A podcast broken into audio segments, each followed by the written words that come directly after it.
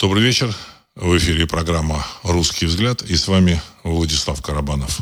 Сегодня 8 августа 2023 года. Я вас приветствую в нашем эфире. У меня есть ощущение, что в, в августе 2023 года, то есть в этом месяце, в котором мы живем, произойдут перемены, которые предсказаны в апокалипсисе, и у человечества наступит некий переломный период. Этот переломный период перейдет в трансформацию в, новое, в новую эпоху. Э, русскую историю, вот я написал книгу, которая называется «Запретная история Руси».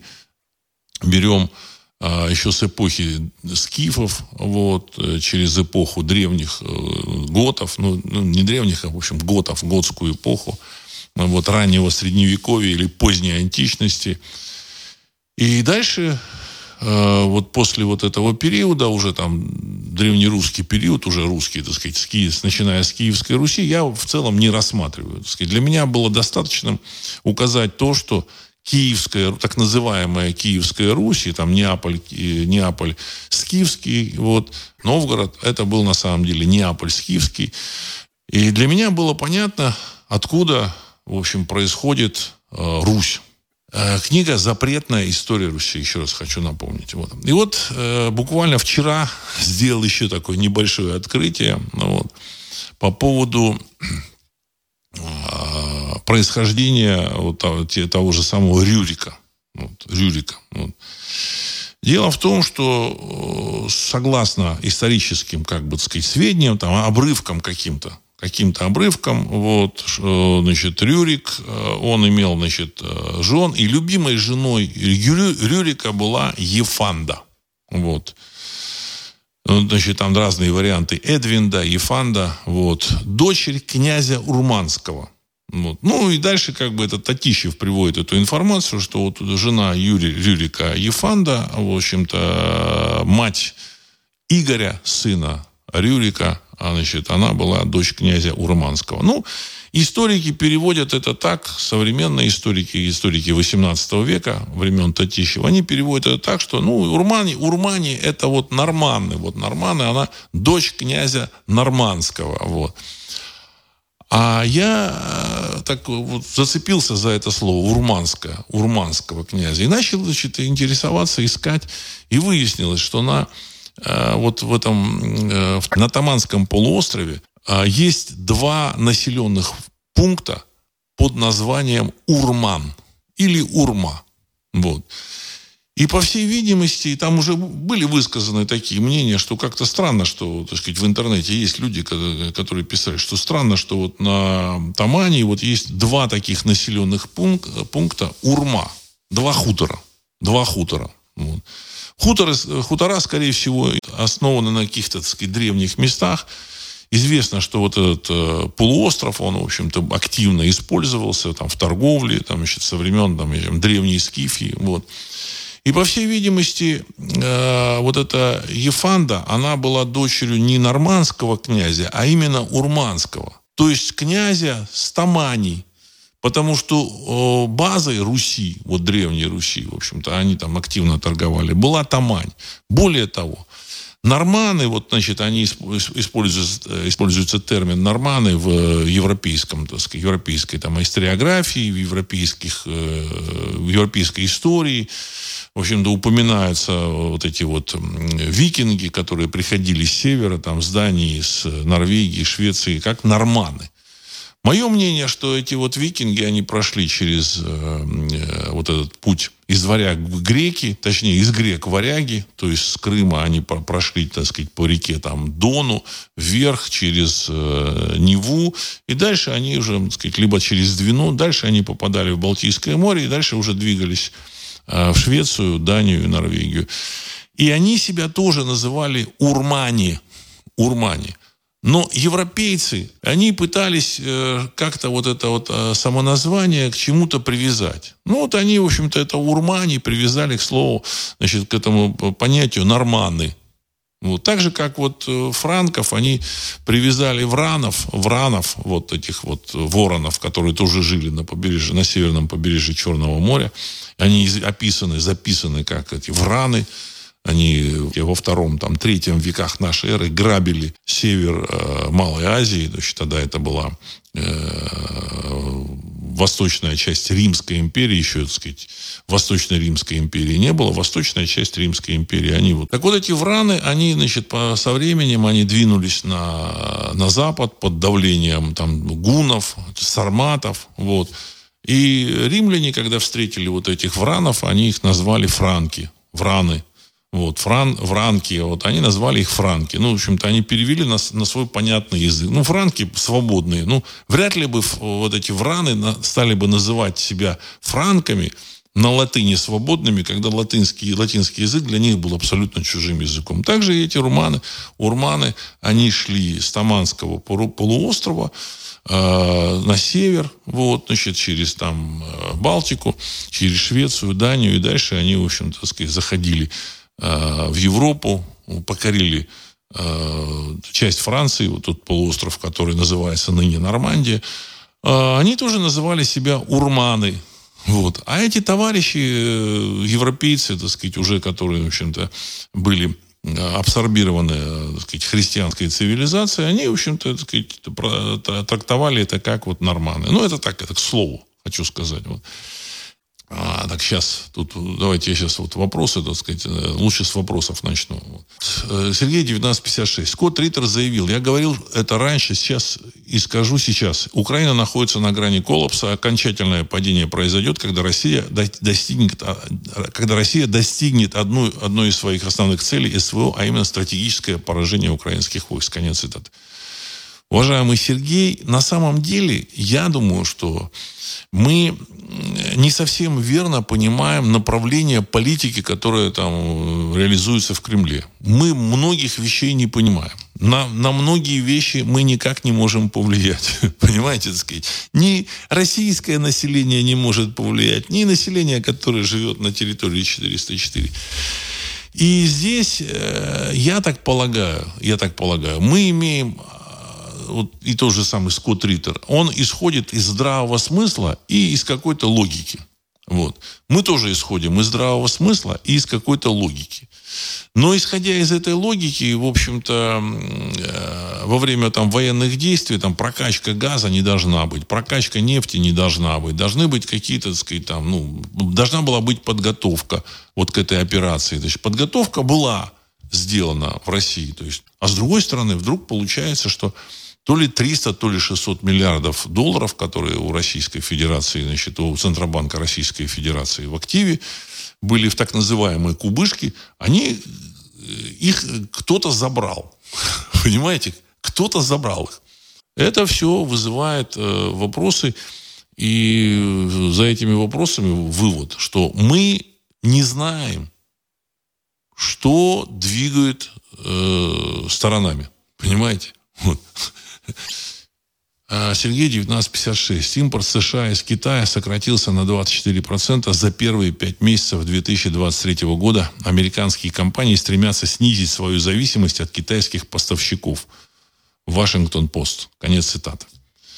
По поводу импорта США из Китая, э, я думаю, что вопрос не в том, что США хотят сократить э, импорт, э, зависимость от импорта из Китая. Я думаю, что существует и нежелание Китая что-то отправлять в Америку.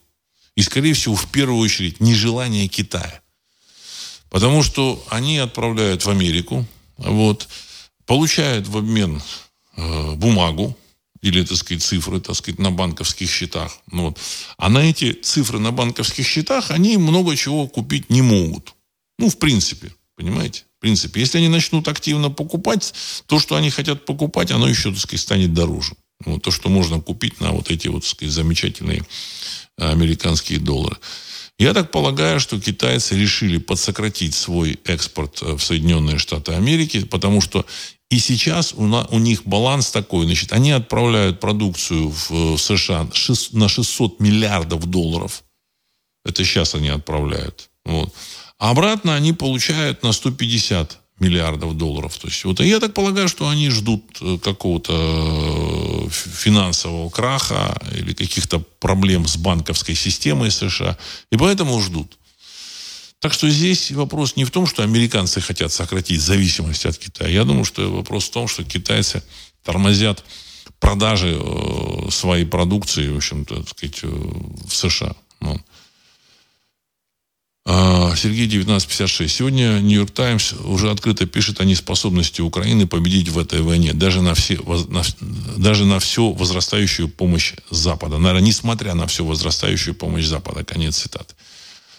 Уважаемый Сергей, для меня вообще было неожиданностью, что Запад э, предполагал возможность, что замечательное государство Украина сможет вообще победить в этой военной кампании. Для меня более чем странно было. Ну, потом вот разобравшись с этим, я понял, что чего мы хотим, какого здравого смысла мы хотим от э, западных политиков вот, и там, стратегов. Дело в том, что это люди, э, третье поколение, выросшие после войны, после Второй мировой войны. То есть эти люди и вообще это общество, оно выживало, я неправильно сказал, выживало слово, так сказать, неправильно, неверно. Оно Эм, жила в, в, такой, в таком тепличном формате, тепличном формате, без всяких ограничений. Там, в общем-то, вопросы там с, там, с голодом, с, там, с продовольствием, с медицинским обеспечением, со всеми вот этими ограничениями, которые там, ну, с которыми встречались, э, так сказать, те же самые американцы раньше, эти вопросы после войны были решены. Первое, второе поколение, там, в общем, до тех, кто родился, так сказать, перед войной, вот, значит, там, до 70-го года, они были в активном возрасте, до 80-го года, они как-то решали. Вот. После, так сказать, вот следующее поколение, они тоже как-то решали, но уже послабее. А это третье поколение, это люди вообще оторванные от реальности. Они вообще не понимают, что, что такое, в общем, зарабатывать, что такое мотивация людей. В общем-то, они, они э, много чего изучали в, в своих вот этих американских вузах. У них очень развита вообще психология, очень развита. Вот. Но э, реальности, реальной жизни, борьбы за жизнь, борьбы за, за конкуренцию, жесткой такой борьбы. Вот не такой как бы кон, э, конкурентной борьбы, которая есть там, значит, ну, там, в рыночной экономике. А вот жесткой конкурентной борьбе, борьбы, так сказать, которая там выливается в э, военные столкновения, так сказать, государств, они это не испытали. Все военные кампании, которые американцы вели после Второй мировой войны, э, значит, ну, даже там с Кореей, даже там сказать, с Вьетнамом, это военные кампании с ну, достаточно слабым противником. Достаточно слабым. И даже при этом они проиграли войну во Вьетнаме, и даже при этом они проиграли э, войну в Афганистане. Ну, в общем, во, во Вьетнаме, в Афганистане, значит, во Вьетнаме, может быть, они были э, значит, не совсем там слабы, им помогали, помогал Советский Союз, но тем не менее, в общем-то, так сказать, пехота, э, военно, значит, эти самые а, а, боевые, боевые вот эти, так сказать, единицы, это, в общем-то, вьетнамцы, вот это люди немножко вообще другой цивилизации, вот. И э, тем не менее э, американцы проиграли. То есть Вьетнам до этого был колонией Франции, то есть эту, эту страну французы, французы смогли завоевать. Э, с Кореей там было чуть-чуть там по-другому. Там Китай вмешался, тоже Советский Союз был. Но в Афганистане, при всем при том, это был, там, допустим, морально-психологически такой был стойкий противник, афганцы. Но в тех, техническом плане это очень слабая, отсталая страна, отсталое общество в техническом плане. В боевой дух у них все прекрасно, все есть. Ну, и американцы проиграли. Американцы проиграли. И поэтому с чего они решили, что они смогут организовать разгром России, я не совсем понимаю. То есть это означает, что эти люди вообще не дружат с головой, со здравым смыслом. Просто они не понимают, они не знают историю. То есть у них нет людей, которые дружат со здравым смыслом. Если, ну, я, я думаю, что нет людей в их, в их системе как бы выработки решений. То есть, наверное, там в Америке такие люди есть. В общем-то, это все-таки, так сказать, такая серьезная, большая страна, там, в общем-то, люди э, являются потомками, значит, значительной части, потомками выходцев из Европы. Я думаю, что у них есть люди, которые дружат со, с головой, со здравым смыслом. Но во власти у них таких людей нет. Так. Поэтому а с чего они э, вообще, так сказать, вот, удивились, что, оказывается, так сказать, нельзя победить Россию на поле боя, мне, мне как минимум странно. При том, что Россия является наследником Советского Союза. Советский Союз, может быть, это достаточно было отсталое государство, в общем-то, вот, которое там во многих областях э, очень серьезно отставало, там, в качестве автомобилей, там, швейных машинок и стиральных машин и холодильников, но а в военной области э, Советский Союз был вполне себе передовой страной. Конечно, сказать, может быть, танки не очень удобные в управлении были, может быть, там, э, там автомат Калашникова был, в общем, немножко устаревшим. Но, тем не менее, это в военном отношении, это была страна, наследница Э, военных технологий и, стратегии, решений военного управления, в общем-то, так сказать, вот, э, территории, которая постоянно находилась в войне на, на протяжении последних там, трех там, или четырех тысячелетий. Понимаете? Вот. И у, у русского народа его наследие, оно а, не только Э, э, ограничивается вот, так сказать, там, достижениями советской там, военной науки или там, науки э, там, романовского периода, там, так сказать, имп, периода Российской империи. Но каждый народ, ну, мое такое мнение, он так или иначе подключен к какому-то эгрегору. И он черпает из этого эгрегора дух, какие-то решения, способы этого решения. Вот. И я так полагаю, что русский народ обладает Э, очень серьезно, серьезной вот этой базой данных, исторической базой данных, которая позволяет побеждать в войне. Вот, э, был такой в России, ну, я не знаю, может, он еще жив, э, создатель, изобретатель такой борьбы, называется она славяно-горецкая борьба. Он сам придумал это название Сильян или Сильян, кажется, он сам себя назвал, такой, в общем-то, ник взял Сильян. Славяно-горецкая борьба. И вот я видел, значит, видео, как он тренирует тут ребят. Он говорит, вы должны отдаться своим инстинктам, своим инстинктам. И если вы отключите свое сознание, вот такое, в общем-то, которым вы можете, э, с помощью которого вы можете управлять телом, на самом деле вот это свое ваше подсознание, оно, в принципе, как бы подскажет вам все решения, и вы победите. Ну, возможно, в его вот этой методике были какие-то там огрехи, но в целом подход был достаточно правильным. Вот. Он понимал, что у каждого человека есть все равно под, подключка к, к, к эгрегору, вот, или базе данных, или еще к чему-то, так сказать. Благодаря этому и существует народ. То есть так или иначе, в общем-то, люди чувствуют сопричастность себе какой-то общности, вот, соприч... Э, значит, чувствуют себя сопричастными, и они принимают какие-то решения, действуют, исходя из вот этой подключки к этому эгрегору. И в конечном счете русский народ, он побеждал в очень, так сказать, э, сложных, серьезных ситуациях. Вот. А Русь, э, она издревле славилась своими, в общем, победами. Вот. Я думаю, что еще со времен, там, так сказать, готских войн, которые были с Римской империей. И Римскую империю разгромили как раз вот эти вот, так сказать, выходцы с э, с берегов э, Азовского моря. Вот, само Азовское море, в общем-то, по-русски, значит, азы. Азы. Вот в русском языке аз есим, я есим. То есть, вот. То есть это означает, что мы являемся прямыми потомками вот этих людей. Из чего решили американцы, что, в общем-то, русские должны проиграть? Вот, я не знаю. Значит, вот.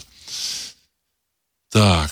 Алекс Сочи. Владислав, где можно купить книгу «Запретная история Руси»? Конец цитаты. И книгу уже, к сожалению, купить нельзя, потому что она была отпечатана каким-то тиражом. Этот тираж за несколько лет разошелся. Ну, вот. Но я думаю, что уже, так сказать, наступает время, когда она может быть выложена. Ну, вот. Плюс еще вот э, Сергей Цветков там, значит, сделал свой экскурс э, в историю гунов, вот, значит, э, в то, что, так сказать, связано с гунским этапом. Э, русской истории. Вот. Я думаю, что я тоже как бы еще, так сказать, добавлю. Это, это, эта тема, она будет пополняться. Но книга, я думаю, что будет через какое-то время выложена. Я думаю, что в течение там, ну, пары месяцев. Все-таки я думаю, что нужно будет ее выложить для открытого доступа. Тем более время, на мой взгляд, оно, в общем, созре... подошло уже. Я, так раньше думал, что э, преждевременно выкладывать эту книгу. Сейчас я думаю, что, в общем-то, это время уже на подходе. Мое мнение, что в этом, в этом месяце, в, в августе 2023 года, э, какие-то перемены должны быть, в общем, глобальные. глобальные. Вот. Дмитрий Челябинск. Здравия, Владислав. Поясните, пожалуйста, какую выгоду имеют западные кредиторы территории 404? Как они надеются получить все деньги обратно и свой гешефт, если эта территория перестанет существовать, либо будет значительно урезана? С кого они потом будут спрашивать долги? Конец цитаты. Уважаемый Дмитрий, я несколько раз говорил, но еще раз поясню э, смысл вообще всей этой затеи с территории 404. Ну, во-первых, это задача разгром России. Э, ну, в реальности это расчленение России, потому что отделение этой территории от России, исторической ее территории, это де-факто является расчленением России. Начало этому расчленению положили, в общем-то, товарищи большевики, агентура э, немецкого генштаба и, значит, мирового там интернационала. Ну и закончилось это в 91 году. И сейчас, значит, они пытаются сделать э, эти, вот эти территории расчлененные, они, значит, пытаются сделать враждебными. Э, принцип «разделяя властвуй», он действовал во все времена. Придумали вот эту поговорку римляне. Это даже не поговорка, а такая, такая аксиома «разделяя властвуй». В общем-то, и те же самые э, американцы, вот они что сделали? Было такое достаточно сильное государство Югославия. То есть это как бы южные славяне. Юга, ю, Югославия. Славия вот такая южная. Вот. И что они сделали? Они расчленили эту Югославию. То же самое по этим национальным квартирам. Вот, значит, хотя вот сербы и хорваты, они говорят на одном языке, который так и называется, сербо-хорватском. Э, боснийцы, вот, ну, там люди читают Босния и Герцеговина, там, вот, так сказать, государство тоже, Босния и Герцеговина. Боснийцы говорят тоже на том же самом сербо-хорватском языке, в общем-то, вот. Эм, черногорцы, вот, они тоже говорят на том же самом сербо-хорватском языке. Так сказать, де-факто там словенцы, наверное, может быть, на языке, который немножко отличается, и македонцы. Там еще, так сказать, такая республика Македония есть. Вот. А в целом они, в общем, расчленили, появилось целый ряд государств, которые слабые. Ну, Сербия там еще, так сказать, самая большая, но она э, лишена выхода к, выхода к морю. В общем, вот эта реализация э, плана э, аксиомы «разделяя и властвуй». Вместо такой сильной Югославии, в общем-то, Европа те же самые американцы имеют дело с расчлененными, так сказать, небольшими мелкими государствами. То же самое сделали с Чехией и Словакией. Я говорил в каком-то выпуске о том, что спрашивают там этих чехов и словаков, чем вы отличаетесь, они не могут объяснить. не могут объяснить. Может, они объясняют, но, в общем-то, я, я разницы не, не очень понимаю. В общем-то, вот. А, единственная там разница, что Чехия входила в состав Австрии, а Словакия в Венгрии, в австро-венгерском э, вот этом государстве. То есть это все равно единое государство было. Но вот, так сказать, вот э, Словакия, она находилась под контролем э, Венгрии. Вот, а Чехия под контролем Австрии. Все. А на самом деле, мне кажется, так сказать, там те же самые люди живут. Никакого, никакой разницы. Но в целом вот, Чехословакия достаточно мощное было бы государство в экономическом плане. Вот. И сказать, решено было еще давным-давно, надо бы их разделить чтобы они там э, были бы поспокойнее. Вот. Ну, то же самое, так сказать, там с э, Индией. Значит, была, была такая большая, огромная территория Индия, вот, значит, территория, говорившая на одном языке, они и сейчас говорят на одном языке. Значит, индусы говорят на хинди, а эти пакистанцы говорят на урду. Но это, в общем, насколько я так понимаю, это примерно один и тот же язык. Вот. Единственное, есть разница – Пакистанцы это мусульмане, индусы это э, в Индии они индусы, так сказать, вот приверженцы индуистской религии. В Бангладеше то же самое, я думаю, что там эм, э, значит, она попала в Бангладеш почему-то под контроль э, Пакистана. И вот эта вся территория, она была разделена на три государства. Пакистан, Индия и Бангладеш. И как э, вы там, может быть, знаете, э, э, граница между Индией и Пакистаном, она вообще, так сказать, не пересекается там для грузов, ничего, как бы она граница есть, там ходят почет, почетные караулы, там когда почетные разводы, там вот есть такая, так сказать, такое какое-то какое место, то ли мост какой-то, когда он называется. И вот там они каждый день, они, значит, там почетный караул, там шагает, в общем-то, они демонстрируют свою там выучку, вот, значит, э, э, в ходьбе, вот. Но движения между этими территориями, насколько я понимаю, нет. И они являются, значит, там такими смертельными врагами. Ну, то же самое, разделяя властвует. То же самое и здесь. То же самое и здесь, в общем-то. Вот поэтому вы говорите, что они, они э, получат. Они получают э, ослабленного конкурента Россию.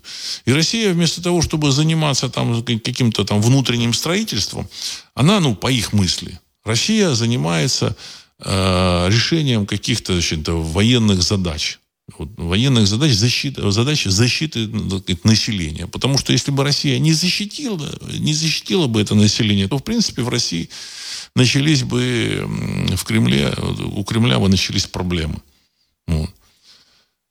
А с другой стороны, хотя я думаю, что на самом деле, вот мое личное мнение, вот эта война, она наоборот способствует пробуждению русского народа. Вот вопреки вот этим планам глобальных каких-то кукловодов, вот, а вот эта, вот эта военная операция способствует пробуждению а, русского самосознания. Вот.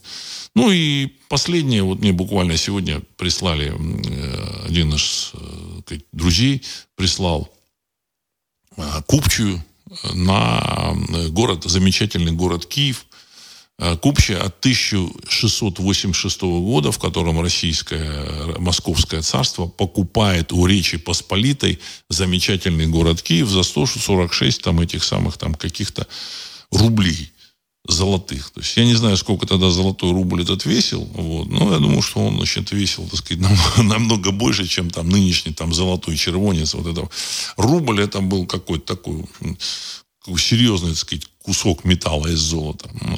Поэтому вопрос этот, э, он, я думаю, что так или иначе будет решен в России. Значит, вот. Э, значит, плюс еще тем же самым замечательным американцам нужно решить свои внутриполитические вопросы. Им нужен враг.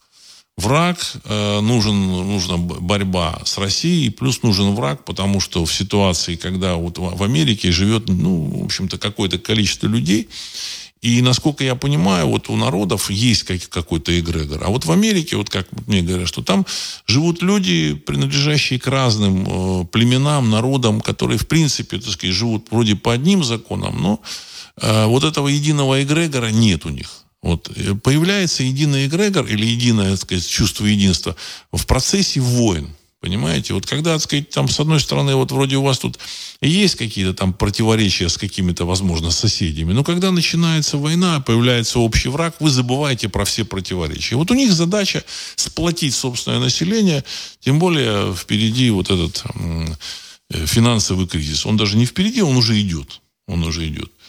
И задача сплочения собственного населения лучше всего помогает как раз вот это вот, так сказать, участие в войне против серьезного соперника. Вот для чего все это так сказать, им нужно. Другой вопрос, вряд ли им это, им это поможет, ну, мое мнение. Мое мнение. Я много раз говорил о том, что я лично считаю, что у этих эм, э, у кремлян есть доступ к каким-то предсказаниям, пророчествам, и они, я, я думаю, что они понимают, что так или иначе э, для Америки эта сказать, ситуация там закончится, так сказать, не очень хорошо. И как раз не в связи с Украиной, не в связи с Украиной, а в связи с внутренними противоречиями, внутренними, так сказать, вот. Значит, ну а там чем будет платить замечательная Украина Западом? Она единственное, чем может платить землей. Про землю я уже вам рассказывал, что, в общем-то, землю скуплены тремя крупнейшими э, агрокорпорациями. Вот. Э, американскими, вот, значит, там BlackRock, Monsanto и там еще какая-то, вот, там, сказать, третья. Вот. Но это уже, значит, тема там такой более серьезных там разборок, вот. И э, задача вот этих, в общем-то, вла- новых владельцев земель, э, эта задача состоит в том, чтобы освободить эти земли от аборигенов. Вот. Им аборигены не нужны, а земли благодатные. это лучшие земли, которые существуют сейчас в Европе. Там, возможно, где-то в Африке там есть какие-то хорошие земли, но, знаете, в Африке нет э, там полей, подготовленных для обработки. А вы посмотрите, вот вы видите, вот, значит, э, хронику вот этих операций, которые там э, происходят э, вот на этих фронтах. И вы видите, что все эти военные операции, там обстрелы происходят на полях, которые разделены лесопосадками. То есть это уже спланированные территории, э, они ровные, то есть удобные для обработки, по которым запустил этот э, комбайн под э, управлением э, какой-то там роботизированной системы, системы с помощью GPS. Этот комбайн там, или там, в общем, трактор спашет землю, комбайн все уберет. И, в общем-то, так сказать, нужна э, просто эта земля. Причем качественное это зерно, очень качественное. Вот мне один из наших слушателей мне присылал или говорил о том, что вот продается на севере Франции мука Значит, э, одна там мука французская такая, там, в общем-то, какого-то простого такого, в общем, э, там, простая достаточно. Вот. Другая мука там немецкая, чуть подороже. Вот. Ну, я, я не помню деталей. Но самая дорогая мука это русская, насколько я понял. Вот. Но на самом деле, вот, так сказать, на Украине тоже очень качественная земля – это на самом деле целина фактически, так сказать, или земля, которая была целиной 200 лет назад. Вот вдумайтесь, 200 лет назад эта земля была целиной. То есть в то время как в Европе землю начали а, оккультуривать и значит, использовать там для а, сельхозкультур там, две там, с половиной тысячи лет назад как минимум. Вот то здесь 200 лет назад она была еще, так сказать, целиной. То есть до этого она тоже там пахалась, там в скифские времена использовалась, но после скифских времен, после гунского нашествия, я думаю, что на полторы тысячи лет, э, в общем-то, эта земля практически, так сказать, не возделывалась. Вот, то есть, и она, соответственно, дает, в общем, фантастические, фантастического качества урожая. Не объемов. Вот большевички, они как считали, что э, ценность земли они пересчитывали в, э, в эти самые там центнеры с гектара. А на самом деле самое главное не центнеры с гектара, а качество продукции, вот качество того зерна, которое собирается с этого гектара. Этим зерном, в свою очередь, можно кормить там скотину, там птицу какую-то. И эта птица, скотина дает значит, мясо, там, молоко совершенно феноменального качества. Я хочу сказать, что я э, считаю, что вот есть в России такое, в общем-то, мясо Мираторг, вот, который, э, вот, это просто пример. Есть еще там несколько компаний, которые, так сказать, выращивают мясо на этом зерне, там зерновой отком. Это феноменального качества продукция. Вот. Так же самая птица. Ездила еще по России в свое время, э, и там есть там места, там, ну, там большие мамоны. И там раньше продавали шашлыки. Я не знаю, как сейчас в этих больших мамонах, там большие и малые мамоны проезжаешь. Вот. И там совершенно фантастического качества, так сказать, шашлык был, и свиной. А почему он такой? А потому что, вот, видимо, они кормят там какой-то местной кукурузой, и, и поэтому мы получаем невероятного вот этого качества, так сказать, эту продукцию, вкусную. Качество имеется вкусную. А э, рецепторы вкусовые у человека это то, что как раз определяет, что такое, что хорошо, что такое плохо. По рецепторам человек чувствует. Он попробовал, да, вкусно, значит, это и полезно. Ну, как правило. Как правило. А, Влад Флорида, наверное, да, ФЛ. Владислав, что, по-вашему, должно произойти, чтобы кремлевские решились разобрать отключить аппарат с мумией? Ведь в прошлый раз они это сделали только на грани, на грани полного поражения. А сейчас они не переживают так сильно за свои шкуры, ведь фронт вроде достаточно стабилен. Конец цитаты. Ну, не знаю насчет там того, кто там что, за что переживает. Я так думаю, что ребята объединились вокруг, вокруг, вокруг статус-кво. Их вполне устраивает статус-кво. Что-то они делают, э, исходя из вынуждены, вот это вы, исходя из того, что нужно делать какие-то вынужденные решения, они это делают, но статус-кво они не хотят менять. Что должно произойти, не знаю. Не знаю. Я думаю, что мы увидим. Понимаете, тайна сия велика.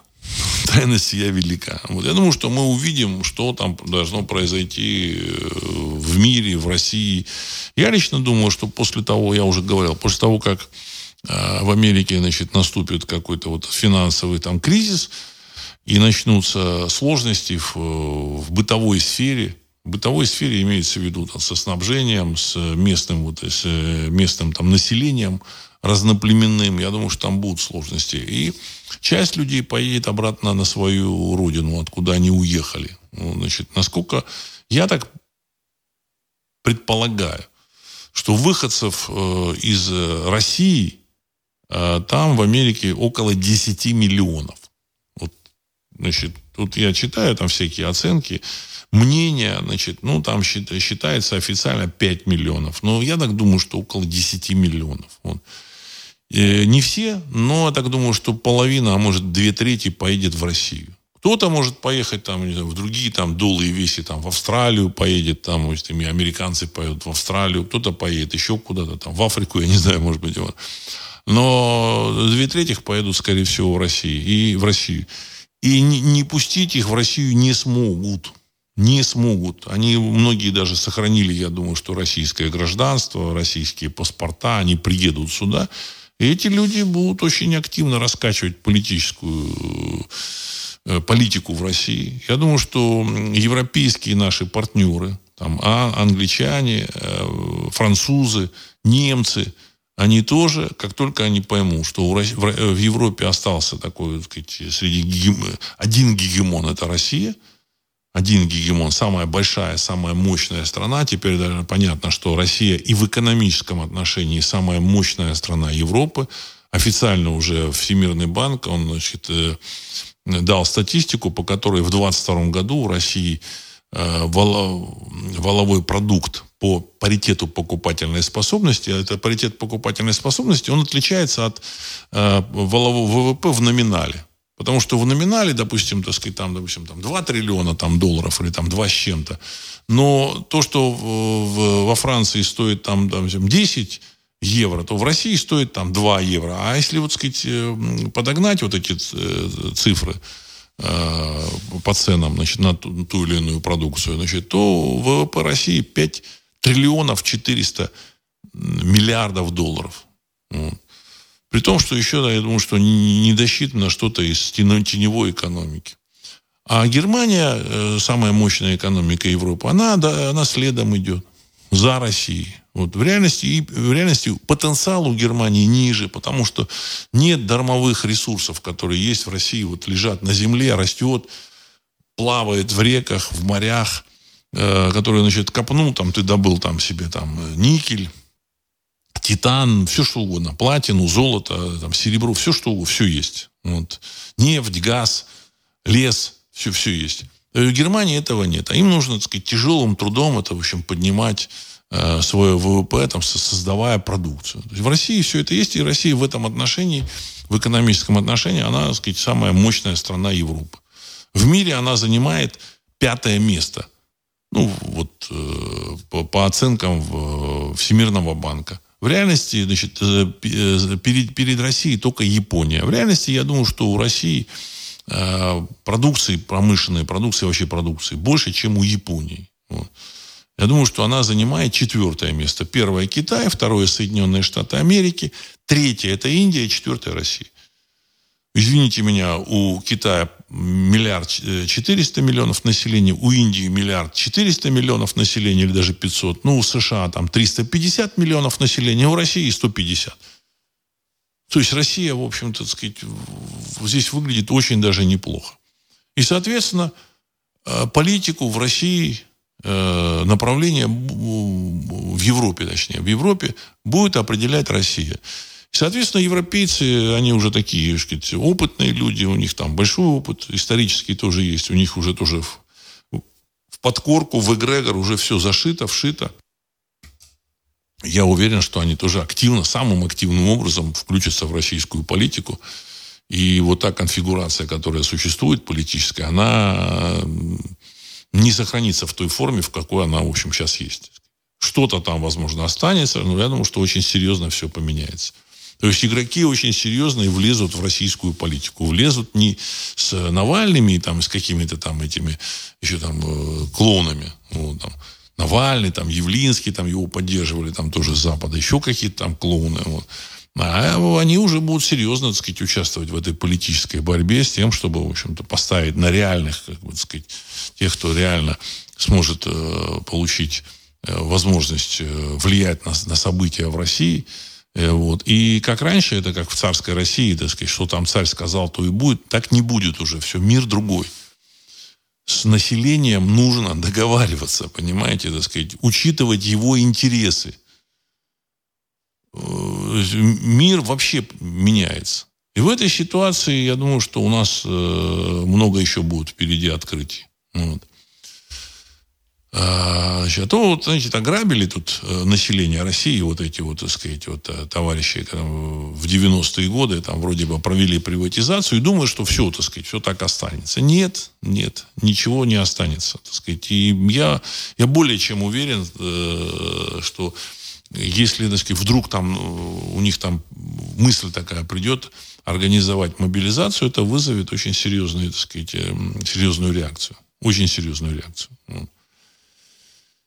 Э, Ануфриев. Болгар тоже разделили на болгара-македонцев. Говорят на одном языке. Конец цитаты. Ну, это, в общем, тоже такой э, факт. Эм, не очень известный, так сказать, за пределами Болгарии. Но, тем не менее, об этом факте, так сказать, мы как бы знаем. Это тоже, тоже факт. Вот.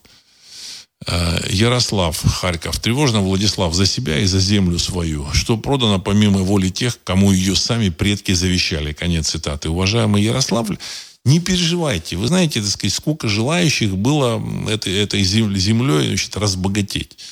И поляки там ей владели, там, и вот, пытались тут, тут от можа до можа сделать. И, значит, там, ну, сначала там, э, там литовцы вроде бы, так сказать, потом литовцы с поляками, и австрийцы, так сказать, вот, и турки владели. Ну, в конечном счете она вернулась все равно, в общем-то, э, в руки тех, кто, э, кому эта земля принадлежит. Вот. В состав, она все равно была в составе России. И то же самое будет и сейчас. Только, только там 300 лет не нужно будет. 300 лет не нужно будет. Населению, конечно, то можно голову задурить, им задурили голову. Вот. Но это, я думаю, что оно, оно быстро пройдет. Очень быстро пройдет.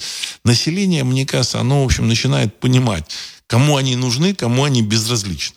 Вот. Мне кажется, там уже, в общем, все понимают. Они все понимают. То есть им казалось раньше, что да, ну народ там простой. Вот на, на территории Украины очень простой народ. Ну, это вчерашние крестьяне или позавчерашние. Это благодатная, плодородная земля. И они вышли из своих сел там два поколения назад. Они, значит, там, ну, э, поселились в городах. И ну, поначалу им можно загрузить, что вас будут кормить, там, замечательная Европа будет кормить э, замечательную Украину. Но сейчас они поняли, что за, за эту краюху хлеба европейского они отдадут очень много. Очень много. Возможно, они не смогут даже... У них столько нет, что европейцы хотели бы за эту так называемую помощь получить. Или американцы. И поэтому отрезвление, оно пройдет на уровне вот этого подключения к собственному эгрегору. Понимаете? Вот. Все вернется на круги своя, вы даже, даже не сомневайтесь в этом. Да, даже в этом не сомневайтесь. Вот. Василий Христофоров. Сначала СВО пристально слежу за англоязычными военными обозревателями. Все как, все как один говорят о невозможности победы 404 после гениаль, гениального контрнаступа. Хотя год назад риторика была иная. Партнеры осторожно начинают продвигать тезис о переговорах не на условиях Украины и без вывода войск РФ. Что это, слив 404 или подготовка к очередному Минску? Конец цитаты.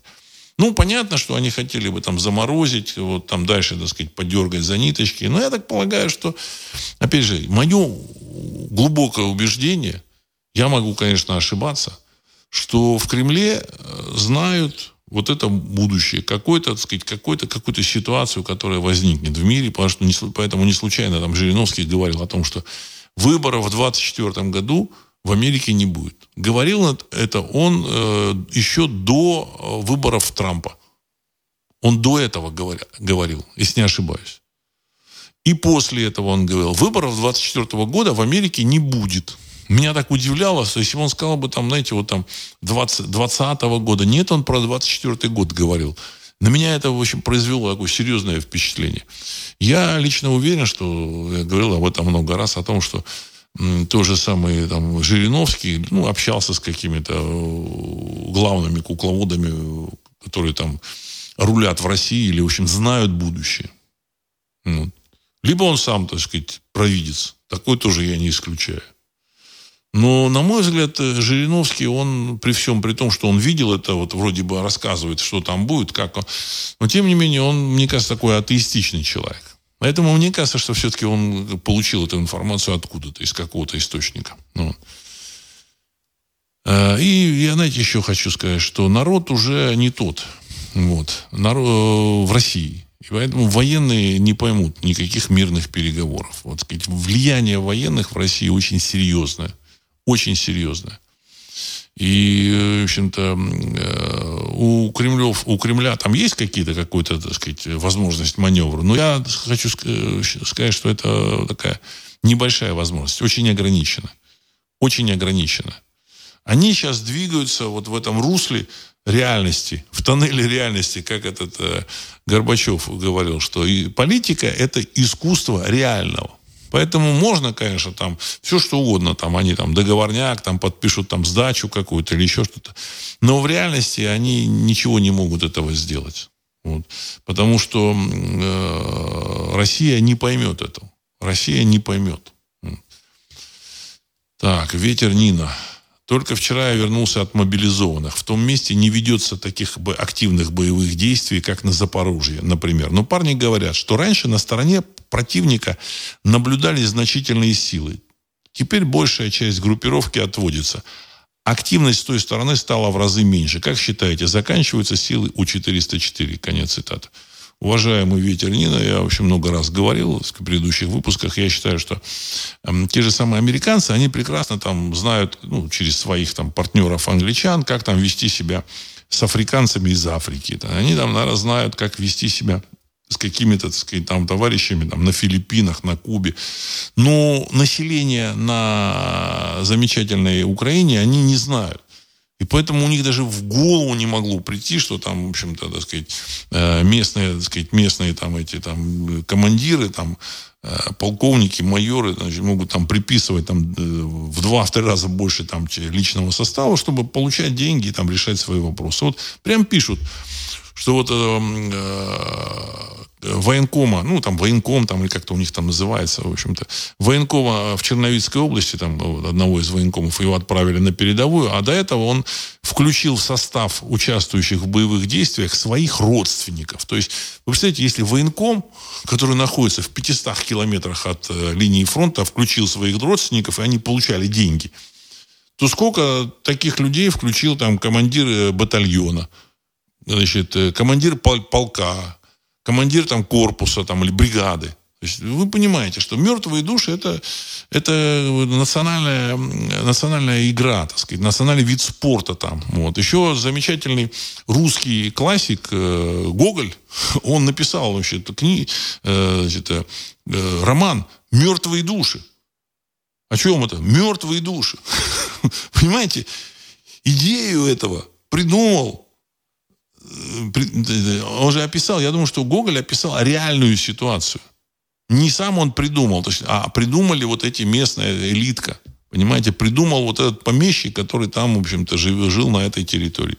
И вы хотите сказать, что, так сказать, спустя там относительно небольшое историческое время товарищи этим не воспользуются, тем более, в общем-то, э, э, это дает им, может принести серьезные там дивиденды. Для американцев это непонятно. Они даже не могут представить себе этого. А на самом деле, вот, допустим, они сажают этих экипаж там в БМП. Вот. А экипаж э, там заезжает, то застревает, там что-то, ну, вместо того, чтобы пытаться выехать, он бросает это БМП и убегает.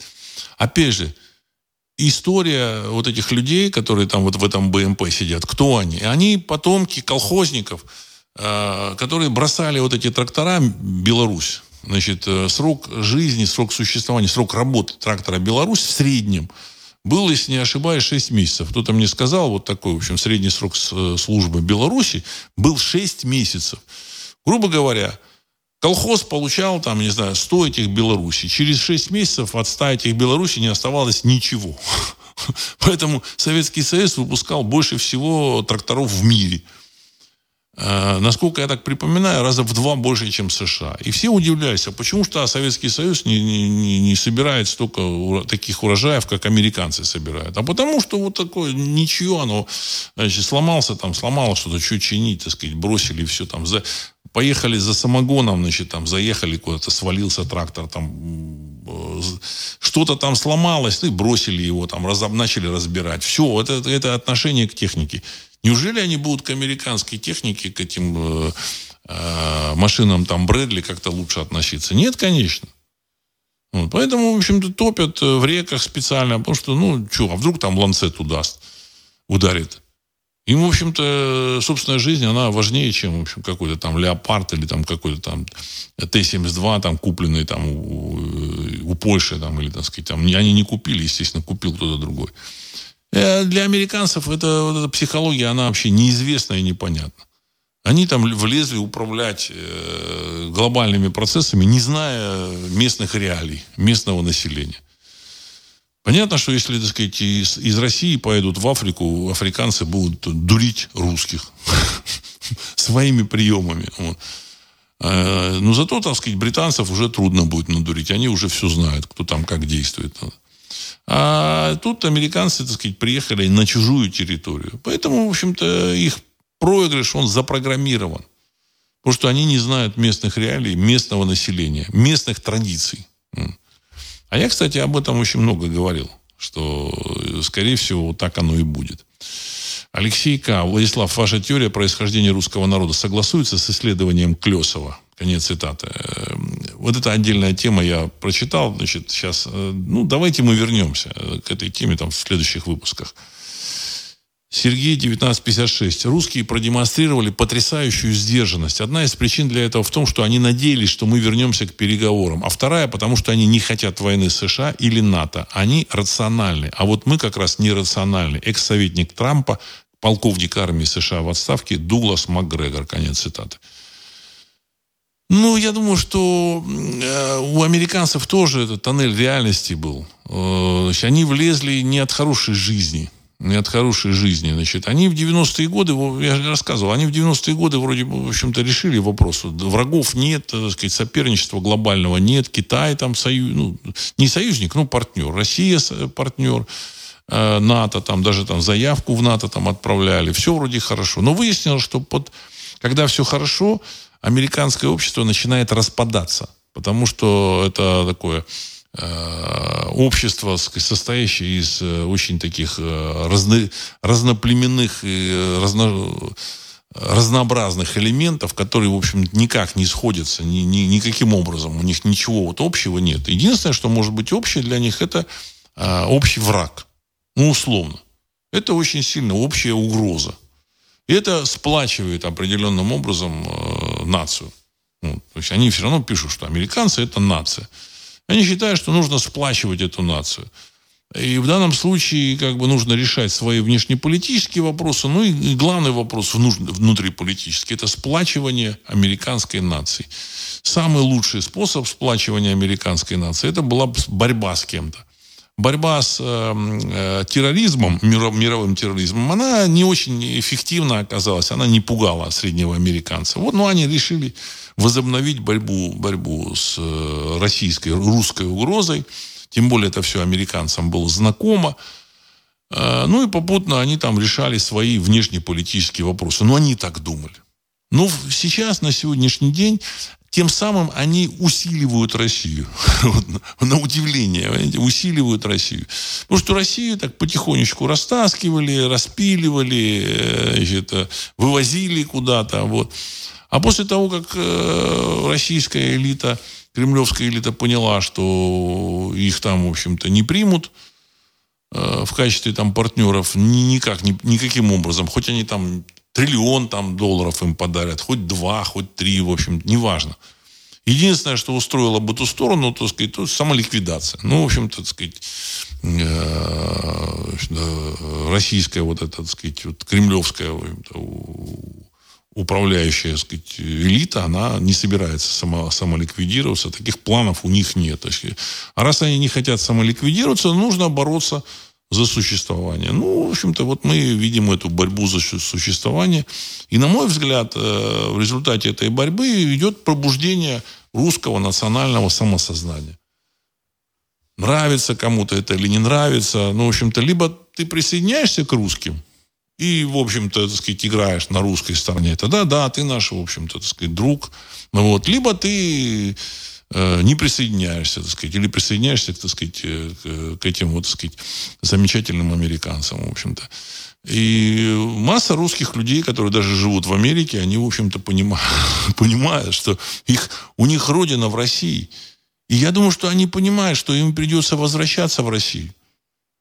Они это понимают. Я вот это чувствую вот на уровне э, вот этого э, ощущения. Понимаете? Что они это тоже чувствуют. Они себе не могут это сказать, потому что они боятся себе это, это говорить. Потому что люди живут там, им вроде даже неплохо они устроились, и тут возвращаться в какую-то Россию, и что это, а, а, это не исключено. Я так полагаю, что на уровне подсознания они знают будущее. Я вам говорил о том, что человек знает свое будущее, он предчувствует.